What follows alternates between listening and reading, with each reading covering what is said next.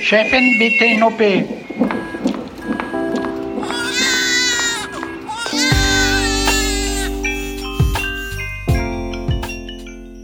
Herzlich willkommen zur achten Folge unseres Gyncasts, der unzensierten Sprechstunde mit Dr. Mandy Mangler. Sie ist Chefärztin für Gynäkologie und Geburtshilfe am AVK in Berlin-Schöneberg. Ich bin Julia Prosinger. Und ich bin Esther Kugelbohm. Wir arbeiten beide beim Tagesspiegel. Hallo Mandy, schön, dass du uns heute wieder empfängst. Hallo ihr beiden, schön, dass ich euch empfangen darf. Im Gyncast begleiten wir ja das Leben einer imaginären Frau. Die hatte bereits zum ersten Mal ihre Tage, hatte das erste Mal Sex. Wir haben ihren Zyklus beobachtet und nun suchen wir nach einer optimalen Verhütungsmethode für sie. Es gibt ja über 30 Möglichkeiten zu verhüten. Wichtig dabei ist die Spirale, darum soll es heute auch ganz ausführlich gehen. Aber es gibt auch noch ganz andere, vielleicht etwas überraschendere Methoden. Eine davon, du hattest angedeutet, Mandy, hast du uns heute sogar mitgebracht. Es wird also spannend. In der vergangenen Folge haben wir die Licht- und Schattenseiten der Pille besprochen, die ja dieses Jahr ihren 60. Geburtstag feiert. Ihr, liebe Hörerinnen und Hörer, habt uns eure Erfahrungen mit dieser hormonellen Verhütungsmethode via Instagram und Mail geschildert. Vielen, vielen Dank dafür. Eine Hörerin hat uns zum Beispiel geschrieben, sie sei seit einigen Jahren nicht bei ihrer Frauenärztin gewesen, weil sie sich von ihr abgefertigt gefühlt hat. Sie schrieb, die Ärztin ging mit mir einen Fragenkatalog durch, ob ich Hautprobleme hätte, etc. Dann noch die Frage nach Thrombosefällen in der Familie und als ich sagte, das weiß ich nicht, ging sie über zur nächsten Frage. Ich erzählte noch von lähmenden Schmerzen während der Periode und statt einer Aufklärung gab es ein stärkeres Schmerzmittel. Mandy, gibt es eigentlich ein standardisiertes Beratungsgespräch, das Gynäkologinnen führen müssen, bevor sie die Pille verschreiben? Ja, es gibt ein standardisiertes Beratungsgespräch. Da werden dann so Dinge abgefragt, wie ob man raucht, ähm, wie das in der Familie ist, ob es dort Menschen mit Thrombose gibt. Dann wird der Blutdruck gemessen und dann bespricht man nochmal überhaupt die ähm, Nebenwirkungen der Pille und warum man sie nehmen könnte und wie lange und was man alles beachten sollte. Und dann ähm, wird die Pille verschrieben. Außerdem hat uns, äh, und das gleich von mehreren Seiten, die Frage erreicht, welche Rolle die Pille in der DDR spielte. Ähm, wir haben uns dann gleich mal schlau gemacht. Die erste Westpille von Schering, Anovlar und auch ihre Nachfolger nannte man Antibabypille, aber ihr Gegenstück in der DDR wurde als Wunschkindpille bekannt gemacht. In beiden Ländern hat sich dann Pille als Bezeichnung durchgesetzt. Ab 1965 war die Wunschkindpille in der DDR unter dem Markennamen Ovosiston, was so viel wie Eistopp bedeutet, erhältlich. Übrigens in so kleinen Röhrchen übereinander gestapelt und nicht wie im Westen im Blister. Und ab 72 wurde sie kostenlos an sozialversicherte Frauen ausgegeben. Produziert vom volkseigenen Betrieb Jena Farm. Ja, ich fand es auch total spannend, dass gleichzeitig auch das Angebot an Kinderkrippen und Wohnungen für Familien und günstigen Krediten drastisch ausgebaut wurde. Denn ähm, was die DDR-Führung natürlich wollte, ist, dass die Frauen zurückgehen in die volkseigenen Betriebe, obwohl sie Kinder haben. Sie wollten also gleichzeitig Proletarierinnen, die richtig kämpfen für den Aufbau eines neuen Landes und sie wollten natürlich gleichzeitig äh, den Bestand an Menschen weiter aufrechterhalten.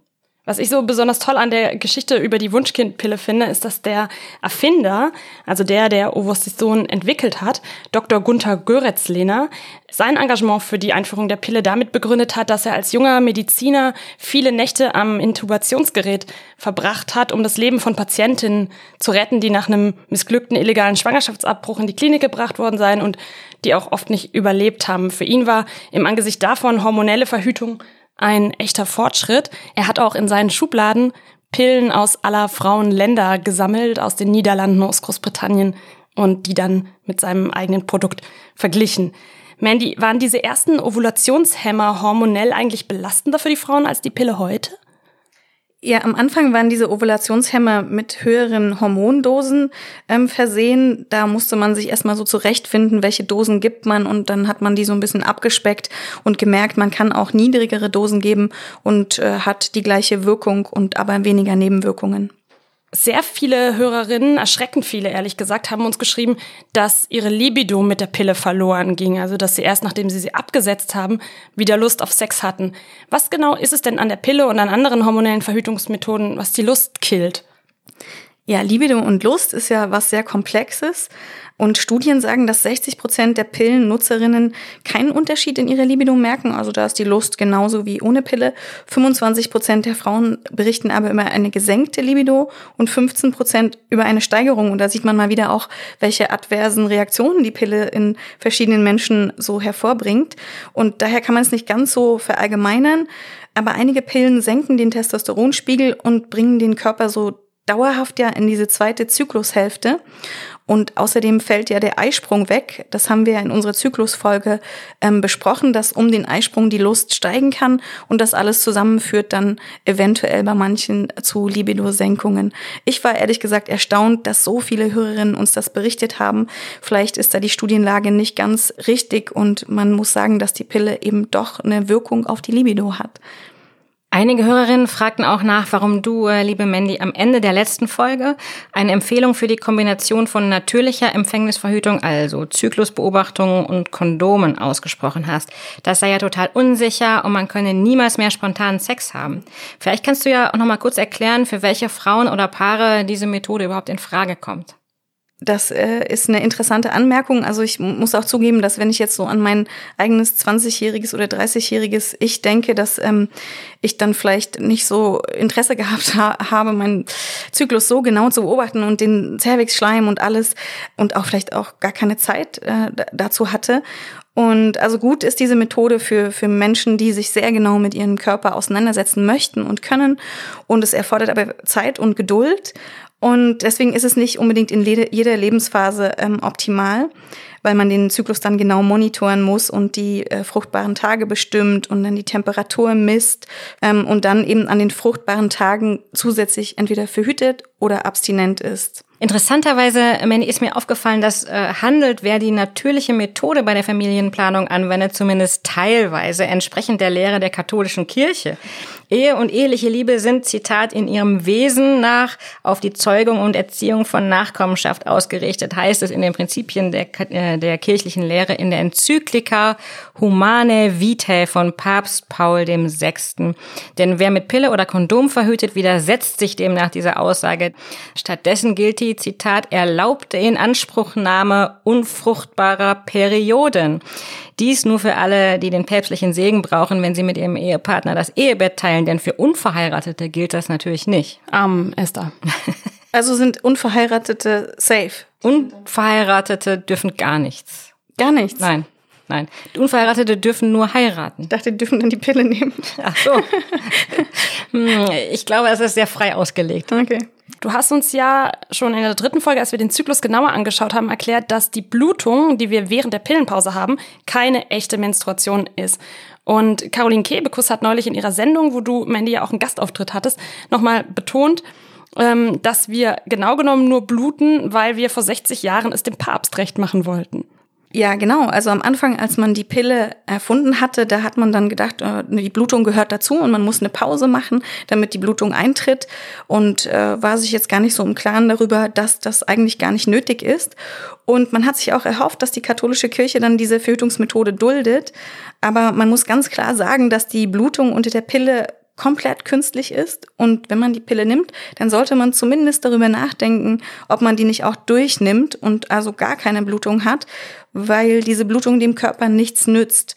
Und äh, wem nützt sie was? Tja, der Tampon oder der Bindenindustrie. Und neulich habe ich da auch einen kleinen Beitrag gelesen, da stand, wenn wir jetzt alle nicht mehr bluten würden, dann würde die Volkswirtschaft runtergehen. Deswegen wäre das nicht so gut.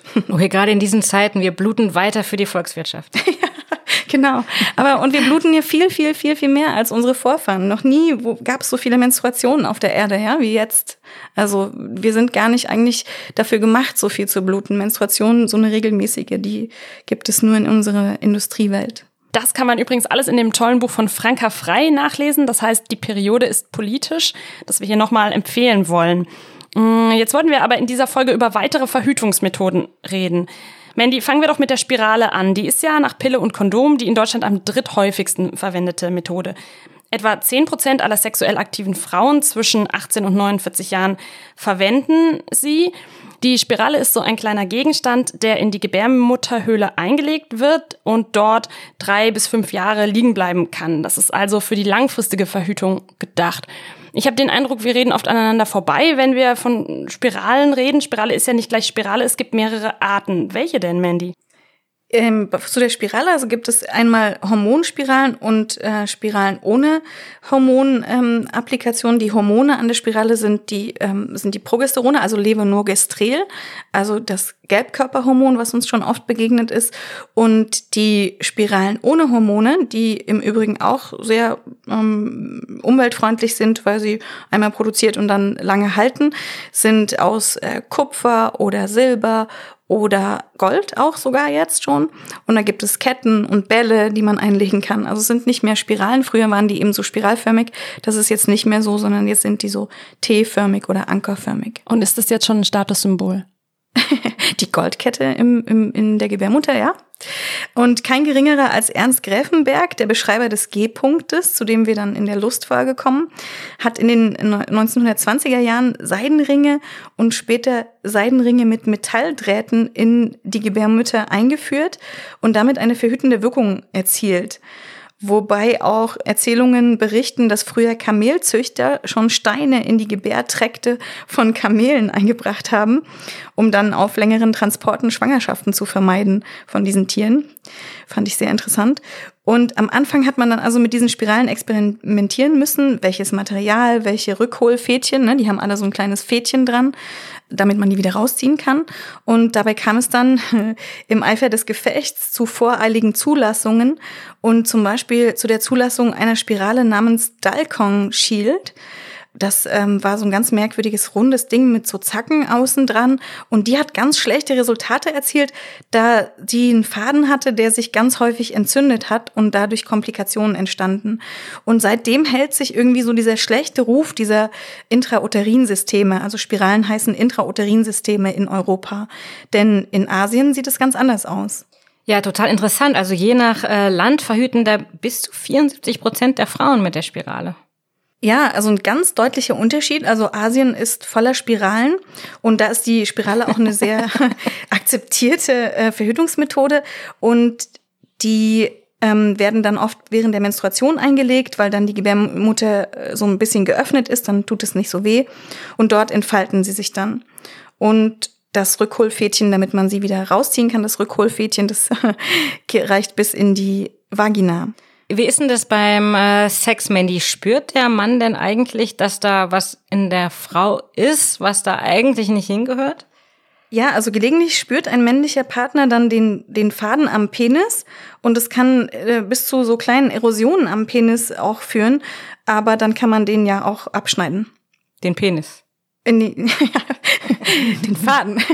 Also Erosionen, da bin ich verwirrt. Sind Erosionen nicht ähm, Kommt es nicht in der Landschaft vor, also in der märkischen Schweiz? Was, was hat das jetzt mit dem männlichen Geschlecht zu tun? Erosionen sind in der Medizin so rötliche Stellen, da wo die Oberfläche der Haut kaputt gegangen Ach, ist. Abschürfungen. Ja, genau. Ach so, Nutzungseffekte. Okay. Mhm. okay.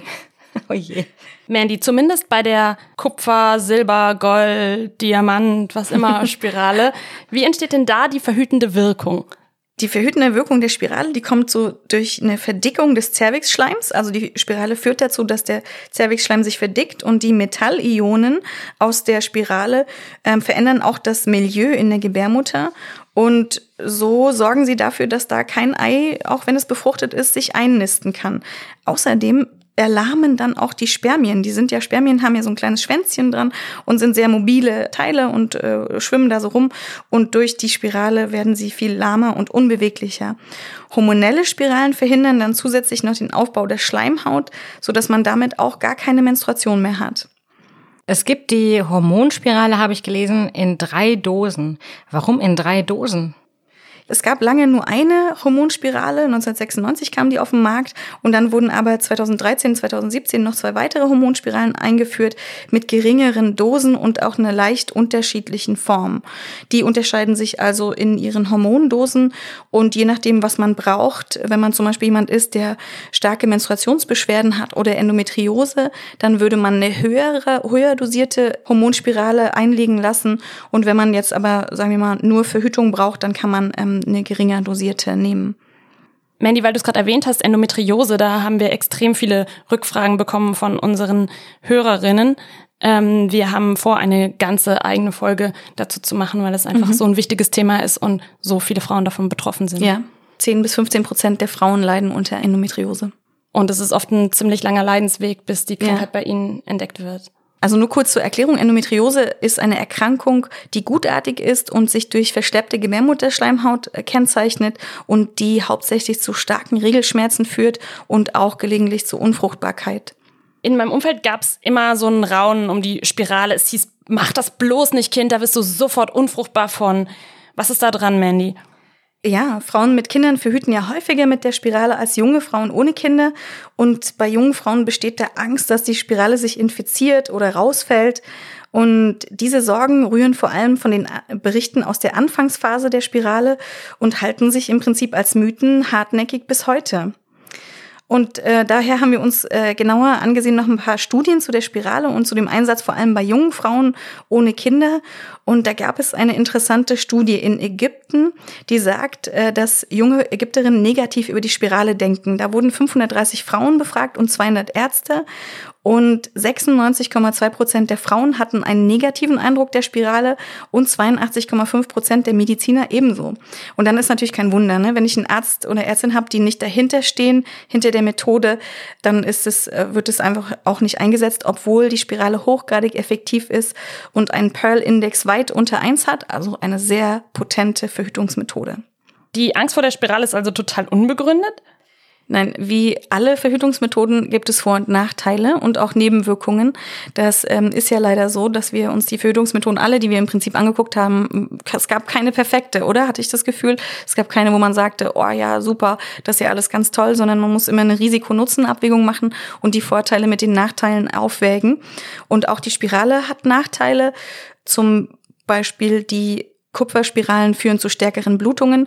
Und wenn man sich das jetzt mit den ähm, Verkleben der Eileiter zum Beispiel anguckt, was früher sehr häufig passiert ist, also vor ähm, 20 Jahren ungefähr, da äh, gab es eben immer wieder Frauen, wo die Eileiter verklebt sind durch die Spirale, weil die Keime hochwandern können, an der Spirale sozusagen sich festkleben und dann nach oben wandern. Das ist erfreulicherweise durch verschiedene Maßnahmen sehr, sehr selten geworden.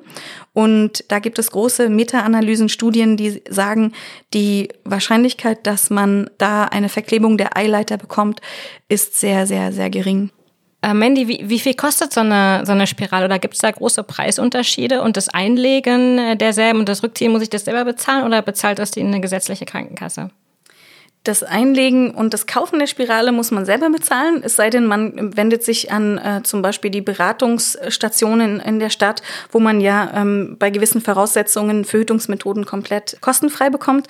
Und eine ähm, Metallspirale kostet so 30, 40 Euro. Die Hormonspirale ist teurer, kostet knapp 200 Euro.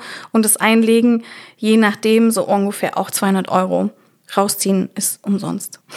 Wenn man bedenkt, dass die Pille übernommen wird, ist das doch für junge Frauen vielleicht schon eine größere Hürde, sich dann für die Spirale zu entscheiden. Für junge Frauen hatten wir gesagt, ähm, zum Beispiel Schülerinnen oder Studentinnen, ähm, wird die Spirale dann auch übernommen und man kann sie kostenfrei einsetzen lassen. Über das Einlegen äh, haben wir schon gesprochen, aber Mandy, ähm, wenn jetzt diese drei bis fünf Jahre um sind, kann ich mir das dann einfach selber durch den Rückholfaden wieder entfernen, wie ein Tampon? Oder gehe ich dann doch lieber zur Gynäkologin? Also wenn du an den Rückholfaden drankommst, kannst du das auch versuchen, selber rauszuziehen. Aber ich, ich glaube, das ist ein bisschen mühsam. Ähm, also deine Gynäkologin kann das äh, sehr schnell. Holt denn die Gynäkologin den äh, mit der Hand raus oder gibt es dafür ein Instrument? Nein, dafür gibt es ein längliches, schmales, dünnes Instrument und dann zieht man da dran. Das hat ah. bestimmt einen aufregenden Namen. Das heißt Kornzange. Korn, ja. Korn, ja. Nach dem, wenn man ähm, vorher ein Korn trinken muss. Nein. Nach dem Erfinder hoffentlich benannt und nicht nach dem Schnaps. ja, genau. Nee, weiß ich nicht, warum das Korn heißt. Ist denn die Fertilität nach dem Rausziehen sofort wiederhergestellt? Ja, die Fertilität ist ja nicht gestört in dem Sinne, sondern nur blockiert, also sozusagen wie mechanisch gesperrt und da ist man sofort wieder äh, fruchtbar danach, genau. Gut, und die ähm, Wirkweise setzt auch sofort nach dem Einlegen ein? Bei beiden Spiralarten? Die Spirale ist sozusagen die Hammer-Verhütungsmethode, die sofort wirkt. Und die Spirale ist auch die einzige Verhütungsmethode, die empfohlen ist äh, nach ungeschütztem Geschlechtsverkehr, äh, die 99,9 Prozent sicher ist, dass man dann nicht schwanger wird. Also man kann die bis zu einigen Tagen nach ungeschütztem Sex einsetzen und äh, die Wahrscheinlichkeit, dass man dann schwanger wird, ist extrem niedrig. Das wird einem aber in der Apotheke, wo man ja die Pille danach inzwischen mhm. bekommen kann, nicht empfohlen, oder? Wahrscheinlich sind dann diese Gespräche nicht so ausführlich. Deswegen sitzen wir hier und besprechen das. Also man kann entweder die Pille danach nehmen, aber am aller, aller effektivsten ist die Einlage einer Spirale. Weil die auch verhütet, wenn der Eisprung schon stattgefunden Richtig. hat? Richtig. Die äh, Pille danach verhütet, wenn der Eisprung schon stattgefunden hat, nicht. Die hilft dann nicht mehr, dann ist es zu spät. Und dann hilft eben nur die Spirale. Neulich ist mir im Netz ein Foto untergekommen eines Neugeborenen, das fröhlich in die Kamera winkte und in der anderen Hand hielt es eine Spirale. Ja. Das ist doch fake, oder? Ja, also neulich habe ich auch eine Spirale einer Schwangeren entfernt, die in den Bauchraum gerutscht war. Das ist extrem selten. Und dieses Baby, das ist so, dass die Hebamme hinterher die Spirale dem Baby in die Hand gedrückt hat, weil die Spiralen, die dann während einer Schwangerschaft da sind, die werden meistens so an die Wand gedrückt, dass das Baby da nicht rankommt. Also das heißt, es ist kein Problem, wenn ich ähm, eine Spirale habe und dann schwanger werde, die Spirale einfach drin zu lassen? Ja, genau. Da gibt es sehr viele Untersuchungen, wenn man dann ähm, schwanger wird mit der Spirale, was wirklich ein seltenes Ereignis ist, ob man dann die Spirale rausziehen sollte oder nicht. Und das ist für die Schwangerschaft egal. Man kann die drinnen lassen oder rausziehen. Es gibt da keinen Unterschied für die Schwangerschaft. Praktischerweise, wenn das Baby sie dann direkt mitnimmt, muss ja, man genau. sie nicht mehr entfernen. Das Baby lassen. bringt sie dann. ja. Ähm, Mandy, wie sieht's denn ähm, mit dem aktuellen Forschungsstand in Sachen Spirale aus? Ist die Methode auserzählt oder können wir dann noch mit einer Weiterentwicklung rechnen? Zumal du jetzt gerade berichtet hast von immer kleineren Spiralen für jüngere Frauen. Was ist der Trend? Wie, wohin geht die Forschung? Ja, also sehr gute Daten erhalten wir von der European Active Surveillance Study on Intrauterine Devices. Und dort finden sich Daten zum Beispiel zu 62.000 Spiralnutzerinnen und deren Pearl-Index. Also der ist sehr, sehr gering, 0,06 bis 0,5. Also sehr, sehr wenige Frauen werden ungewollt schwanger mit der Spirale oder zum Beispiel ein Verlieren der Spirale oder eine Perforation der Gebärmutter. Und da weiß man durch diese Studie, dass die Gefahr da im unteren Promillbereich liegt. Also ganz seltene Ereignisse. Und die Spiralen sind also eine sehr gute Verhütungsmethode auch und gerade für junge Frauen, die sich sagen, ich will eigentlich die Pille nie wieder vergessen und ja. Was man ähm, heute sagen kann, ist, dass man vor der Einlage einer Spirale einen Bakterienabstrich durchführen lassen sollte dann, und dann weiß, dass man keine Keime in der Gebärmutter hat, wie zum Beispiel Chlamydien. Also das, das wären Keime, die die Eileiter verkleben können. Und wenn man das dann weiß, dann ist das Risiko, dass man Infektionen in der Gebärmutter entwickelt, gleich niedrig wie bei anderen jungen Frauen. Und nur die ersten vier Monate nach der Einlage einer Spirale hat man so ein leicht erhöhtes Infektionsrisiko. Okay, Mandy, du hast es schon gesagt, Spiralen sind eine gute Methode für alle, die nicht jeden Tag an Verhütung denken wollen, den Kopf frei haben wollen. Da gibt's aber noch was anderes, zum Beispiel dieses Hormonstäbchen, so groß wie ein Streichholz, das unter dem Namen Implanon verfügbar ist. Mandy, für wen ist das jetzt wieder geeignet? Ja, das ist, äh, Implanon ist ein flexibles Kunststoffstäbchen mit einer Länge von vier Zentimetern, Durchmesser von zwei Millimeter und enthält 68 Milligramm von Etonogestrel. Und das kann man so direkt, also das kleine Stäbchen wird so direkt unter die Haut äh, reingeschoben, also implantiert, in, meistens in die Innenseite des Oberarms. Und da kann es dann lange bleiben und sondert also dieses Gelbkörperhormon ab. Und das ist für Raucherinnen oder Menschen mit Thromboserisiko oder auch für Leute, die die Pille oft vergessen, geeignet und man hat dann für drei Jahre eine, eine sichere Verhütung. Ich weiß, als ich das damals äh, mir hab einsetzen lassen, das war Anfang des äh, neuen Jahrtausends, habe ich natürlich gefragt, ähm, was sind denn für Risiken und Nebenwirkungen damit verbunden? Und dann sagte mir die Ärztin, die mir das eingesetzt hat, naja, das weiß man auch nicht so genau, es gibt halt noch keine Langzeitbeobachtungen. und du warst aber mutig. Ja, nee, ähm, ich, ich wollte einfach sicher verhüten und ich habe auch geraucht und ja. Ja, ja damit bist du eine gute Zielgruppe gewesen. Ne? Aber alle anderen Nebenwirkungen, die wir das letzte Mal ähm, im Zusammenhang mit der Pille besprochen haben, also möglicher Libidoverlust oder ähm, Stimmungsschwankungen, Depressionen, die könnten doch dann auch mit Implanon auftreten. Ja, auch die treten mit Implanon auf zu geringeren Teilen und vor allem das Thromboserisiko ist nicht so erhöht wie bei diesen kombinierten Pillen, wo auch Östrogene dabei sind. Wie verhütet ihr eigentlich? Also ich verhüte ja mit Kind Nummer 5 sehr effizient. ja, Zweijährige sind, glaube ich, grundsätzlich eine sehr, sehr gute Verhütungsmethode. Ich habe auch einen, den gab es auch rezeptfrei. Und die Nebenwirkungen sind auf jeden Fall Schlaflosigkeit. Mm. Ja. Stimmungsschwankungen. Stimmungsschwankungen, aber auch beim Zweijährigen. Ich habe äh, jahrzehntelang sozusagen mit der Pille äh, verhütet und bin dann auf diesen Trend aufgesprungen, dass man die jetzt absetzt, weil das alle meine Freundinnen gemacht haben und es ihnen danach so viel besser ging. Das habe ich auch erfahren und finde seitdem, dass Kondome eigentlich eine super Lösung sind. Ich finde auch die von uns selber propagierte ähm, beste Methode der natürlichen Familienplanung plus Kondom äh, bin ich auch sehr großer Fan. Ja, finde ich auch super. Also alles, was. Aber wir sind halt auch, also also Mandy und ich sind halt auch alt. Ja, ja. Das muss man auch sagen. Für alte Frauen. Und Mandy hat auch sehr sehr lange studiert, um ihren Körper gut zu verstehen. Ja, also ich finde es wirklich auch äh, nicht einfach und äh, man muss sich dem schon sehr widmen, klar. Trotzdem gilt natürlich, ähm, auch hier etwa alle zwei Jahre sollte man seine Verhütungsmethode überdenken. Also passt sie noch zu mir, zu meiner Beziehung, passt sie noch in mein Leben und könnte ich die Verantwortung für das Thema nicht vielleicht doch auch meinem Partner zum Großteil überlassen? An dieser Stelle liebe Grüße an unseren tollen Hörer Onno, der uns auf das Vasalgel aufmerksam gemacht hat. Das ist nämlich ein Gel, das in die Samenleiter des Mannes gespritzt wird und dort Spermien blockiert. Mandy, wir konnten es echt kaum glauben, aber Onnos Tipp war selbst für dich neu, oder? Absolut. Also ich spezialisiere mich jetzt auch drauf, ähm, auf dieses Einspritzen in den Samenleiter. Das finde ich ähm, toll. Also Vasalgel, das ist eine Form der Inhibition des Spermas und es wurde 1970 in Indien von Sujoy Guha erfunden. Und dank Onno haben wir also Literatur und Studien gewälzt und es ist der Hammer. Also seit 30 Jahren gibt es sehr gute Forschungsergebnisse zu dem Gel. Das wird in die Samenleiter eingespritzt und dort blockiert es also Spermien, aber lässt Wasser durch. Also es ist nicht so ein kompletter Block und das kann man so bis zu zehn Jahre drinnen lassen und das hat auch einen Verhütungseffekt und danach baut sich das einfach von selber ab und es hat keine Nebenwirkung. Ähm, so ganz leichtes äh, Ziehen im Hoden und es ist eine mündige Verhütung für den Mann. Ich finde das Wahnsinn und es, man kann das auch jederzeit wieder reversibel machen. Also man muss dann nur eine erneute Injektion in den Samenleiter vornehmen, wenn keine Verhütung mehr gewünscht ist, also wenn Kinderwunsch eintritt und dann kommt es zu einem ganz schnellen Wiedereintreten der spermienhaltigen Ejakulation.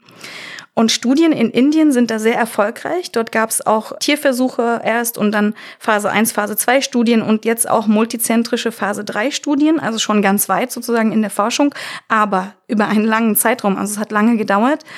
Und Vasalgel ist eine sehr vielversprechende, effektive Methode, die keinerlei Unterstützung der Pharmaindustrie erhält, muss man sagen, nur durch NGOs letztendlich und Spenden weitergebracht wird und eigentlich schon längst auf dem Markt sein könnte. Ich habe gestern mal auf der Facebook-Seite der Entwickler vom Vasalgel gestöbert und da flehen verzweifelte Männer förmlich um diese Spritze. Die nennen die Macher dann Our Heroes und sagen, sie konnten jetzt nicht länger warten. Sie hätten dann doch eine Vasektomie machen lassen, weil sie schon seit Jahren auf dieses Vasalgel ähm, warten. Mandy, das letzte Mal haben wir ja darüber gesprochen, warum die Pille für den Mann es einfach nicht auf den Markt schafft, was auch viel mit den Probanden zu tun hat, die mit den Nebenwirkungen nicht klarkommen. Warum gibt es noch kein Vasalgel zu kaufen? Ja, das ist eine schwierige Frage. Warum gibt es das noch nicht? Und es ist selbst für mich als sozusagen nicht äh, auf Männer spezialisierte Ärztin ist es also so ein sehr plausibler Wirkmechanismus. Und äh, was ich, also ich fände es auch toll, wenn Männern das zur Verfügung stünde, weil auch Männer haben ja dieses Problem der mündigen Verhütung. Sie sind uns ja irgendwie auch ausgeliefert, muss man ja sagen, zum Teil. Ne? Und warum gibt es das nicht? Tja, es ist ein starker Rückgang der Pilleneinnahme dadurch zu erwarten. Ne? Also die Pharmaindustrie hat jetzt daran kein Interesse. Ich will nicht sagen, dass sie aktiv ähm, die Vasalgel-Forschung blockiert, aber es gibt da halt keine Akzeptanz und keine, kein Wunsch danach, das zu fördern. Und ähm, da gibt es eine amerikanische Studie zur Akzeptanz von Vasalgel von Kirstin Book. Und die sagte, dass über 90 Prozent der Menschen Verhütung als gemeinsame Herausforderung betrachten und dass eine intravasale, also diese ähm, Vasalgel-Verhütung für 30 Prozent der Männer und 50 Prozent der Frauen interessant sein könnte. Mandy, da wir gerade ähm, von mündiger Verhütung für den Mann sprechen, du hattest uns ja in der letzten Folge als Mitbringsel äh, diese wunderbaren Hodenwärmer geschenkt und die haben wir dann äh, im Eifer des Gefechts, unser neues Lieblingswort, haben wir da einen Fehler gemacht. Die stammen nämlich gar nicht, wie wir behauptet haben, von der Strickliesel, sondern von Strickfienchen, also F-I-N-C-H-E-N. Die vertreibt ihre Willi-Wärmer über Etsy. Da könnt ihr sie erwerben. Also, liebes Strickfienchen, wir entschuldigen uns bei dir. Besucht äh, alle ihre Website, die macht auch Hundelätzchen. Ja, ein paar Verhütungsmethoden haben wir noch ausgelassen. Ähm, habt ihr Lust auf ein kleines Quiz dazu? Unbedingt. Können wir jetzt nicht Nein sagen. okay, also wenn ihr dann die Fragen gut beantwortet, gibt's dann auch ein kleines Mitbringsel. Hurra. Ähm, nur dann. nur dann. Ich bin aufgeregt. Also, erste Frage. Welche Verhütungsmethode hat der Schriftsteller und Abenteurer und Frauenheld Casanova benutzt? Ja, ich könnte mir vorstellen, dass da bestimmt irgendwas mit Därmen los war. Ja, schon mal nicht schlecht. Was natürliches, stimmt. Ja. Mhm. ja. Was, äh, so ein bisschen sauer war das. Und da ich glaube, die Antwort zu kennen, ist es sehr italienisch. Etwas saures Italienisches?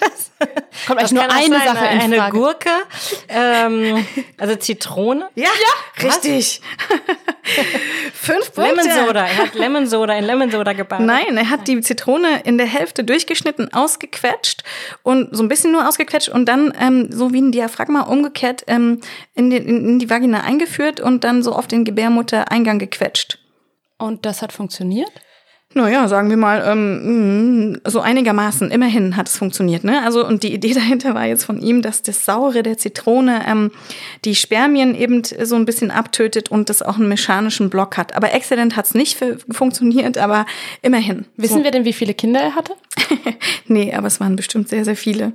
Aber das Diaphragma, wo du es gerade ansprichst, Mandy, ist das eigentlich noch eine gängige Verhütungsmethode?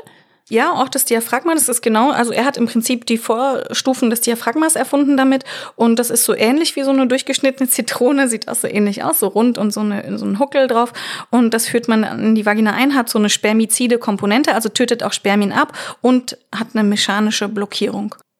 So, Frage zwei: Warum ist früher manchmal eine Sterilisation der Frau schiefgegangen, also hat nicht funktioniert? Dazu vielleicht noch mal kurz, was ist die Sterilisation der Frau und wie könnte das schiefgehen? Also die Eileiter werden ja? ähm, durchgeschnitten. Durchgeschnitten, beziehungsweise vielleicht auch nur verklebt, damit man sie hinterher mhm. wieder benutzen kann. Ja. Und ich würde mir vorstellen, dass die einfach wieder zusammengewachsen sind, zum Beispiel. Oder eben ja. nicht richtig durchgeschnitten. Ja, das waren. stimmt, das gab es auch. Mhm. Ja, was könnte noch schiefgegangen sein dabei? Vielleicht, dass der Chirurg im letzten Moment gedacht hat, also das geht nicht, das mache ich nicht. Äh, diese Frau soll Kinder kriegen und dann absichtlich irgendwas falsch gemacht hat. Ja, genau. Es hat mit dem mit dem Operateur zu tun, mit der Operateurin. Ähm, was könnte die falsch gemacht haben?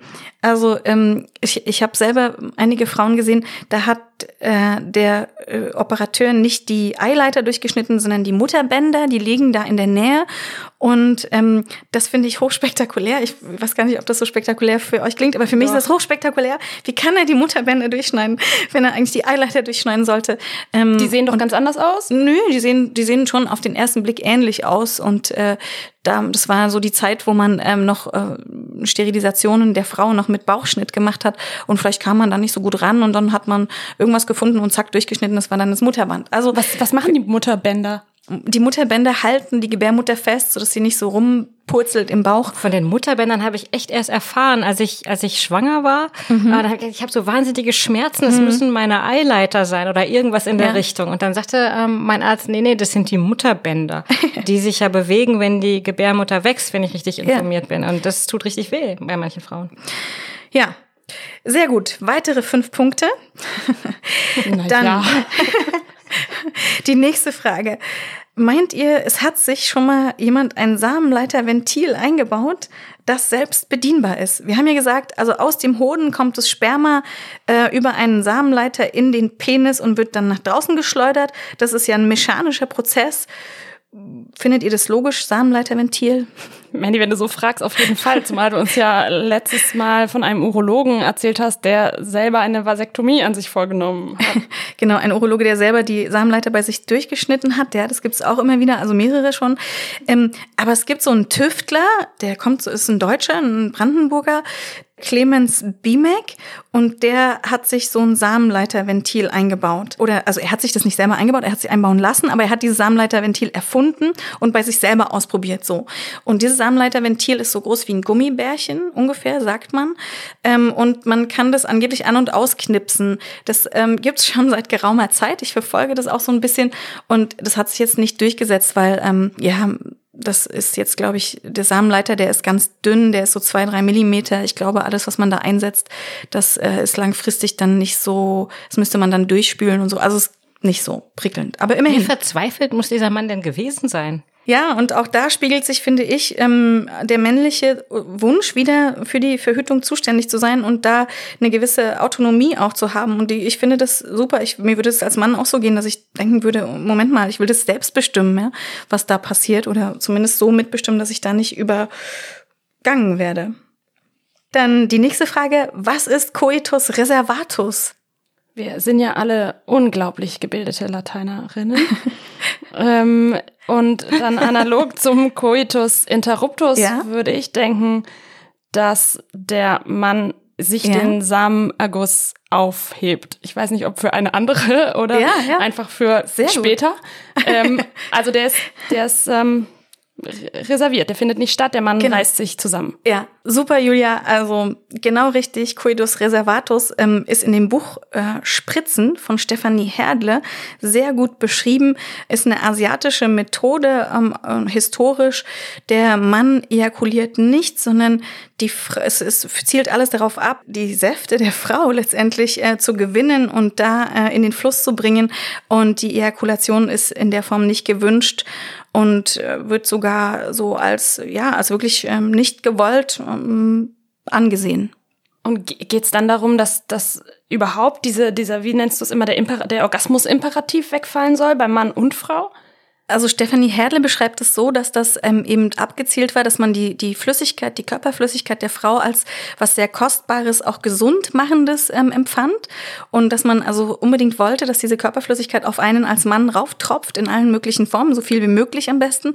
So, und die letzte Frage, die hat so ein bisschen mit meinem Mitbringsel zu tun, deswegen hole ich das jetzt mal raus. Also ähm, ich habe euch wieder was mitgebracht. Ich gebe euch meinen Korb hier abgedeckt mit OP-Klamotten, da müsst ihr einmal reinfassen und da was rausholen. Und ähm, Ich mach's mal einfach. Ja, bitte. Genau. Was findet ihr da? Oh, das ist was Holländisches, das gefällt mir gut. Het vrouwencondoom is het enige beschermingsmiddel onder de controle van de vrouw, dat zowel dient als anticonceptionsmiddel tegen ongeplante zwangerschappen. Sehr gut, sehr gut. Ich kann zwar kein Latein, aber. Also was ist das? Was ist das, ein Okay, Frauenkondom? das, das sind diese Dinger, die die Vagina auskleiden. Genau. Äh, hinten ist so ein ganz ist so ein, so ein Schaubild, wie man das umsetzt. Und das sieht sehr kompliziert das sieht wirklich aus. kompliziert es sind aus. sechs Also- Arbeitsschritte. Sieben sogar mit wegwerfen bei mir. Also ich habe gelesen, man braucht etwas Übung, um das zu benutzen. Doch dann äh, funktioniert das Ding okay. Allerdings kann es leicht verrutschen, hat mehr Ringe als die Olympischen Spiele und knistert beim Sex. Also hat einer aus unserem Kreis Erfahrungen damit. Ähm, nee. Ich gestehe, ich halte das Femidom ähm, zum zweiten Mal in der Hand, ja. Und ich habe mich ernsthaft besorgt gefragt, warum das so ist. Warum ähm, war das für mich nie so relevant? Äh, warum ist das Frauenkondom was, was mir so in meiner Verhütungsgeschichte nicht so oft begegnet ist? Das fand ich dann ein bisschen traurig erstmal. Und ähm, dazu lässt sich sagen, das ist 1990 auf den Markt gekommen, also auch so in der Zeit, wo ich Verhütung gut gebrauchen konnte oder so begann, Verhütung über Verhütung nachzudenken. Und es hat aber sich dann schon initial hat es ein bisschen Schwierigkeiten gehabt und es hat einen zweimal so hohen Pearl-Index wie Männerkondome und ja, die verhütende Wirkung ist stark übungsabhängig. Aber es wirkt eben auch gegen Geschlechtskrankheiten. Da kommen wir übrigens äh, in ein paar Folgen noch ganz ausführlich dazu. Das haben wir nicht bei Verhütung, das haben wir nicht zufällig bei Verhütung weggelassen. Also wir können es ja mal Mandy packt aufmachen. es aus. Mein Gott, ist das groß. Genau, es ist, also ihr müsst euch das so vorstellen, wie ein Männerkondom, nur größer. Ja, und dann hat es zwei Ringe und der hier ist sozusagen, der größere Ring ist außen und der andere Ring, der innere Ring, der muss da rein.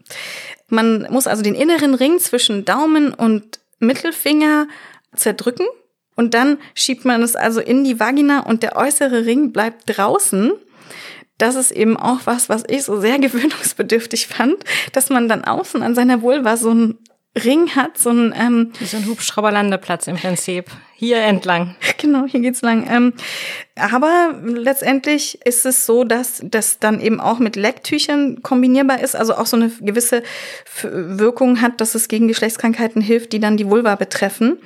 Und so wie du das jetzt gerade vorgemacht hast, könnte ich mir vorstellen, dass Benutzerinnen der Menstruationstasse damit eigentlich ganz gut klarkommen. Wahrscheinlich schon, genau. Wenn man Menstruationstassennutzerin ist, dann geht es äh, ein bisschen besser.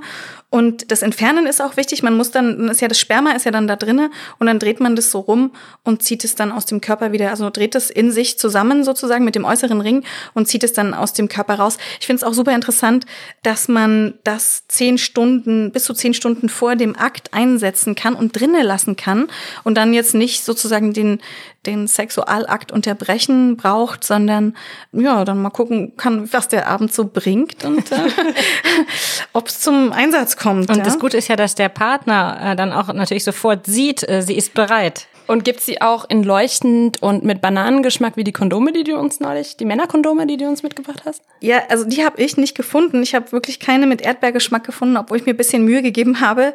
Ja, Lecktücher gibt's ja mit Geschmack, aber das Frauenkondom leider nicht, glaube ich. Was ich mich schon lange frage, Mandy, welche Suchbegriffe gibst du ein, wenn du nachts nicht schlafen kannst und für uns Überraschungen im Internet suchst? Ja, ja, das ist sehr spannend, ja. Aber also das Frauenkondom, ich finde, man kann das mal ausprobieren, ob das für einen in Frage kommt. Es ist auch für Männer, die ähm, Kondome zu eng finden oder da Erektionsprobleme auch mitbekommen, weil die vielleicht so abschnüren oder so. Für die kommt es vielleicht auch in Frage und eine Befragung von männlichen Nutzern hat ergeben, dass das also doch ein Tick angenehmer ist als Kondome. Und ich finde es sehr gut, wenn man sich mal damit auseinandersetzt und, und das probiert.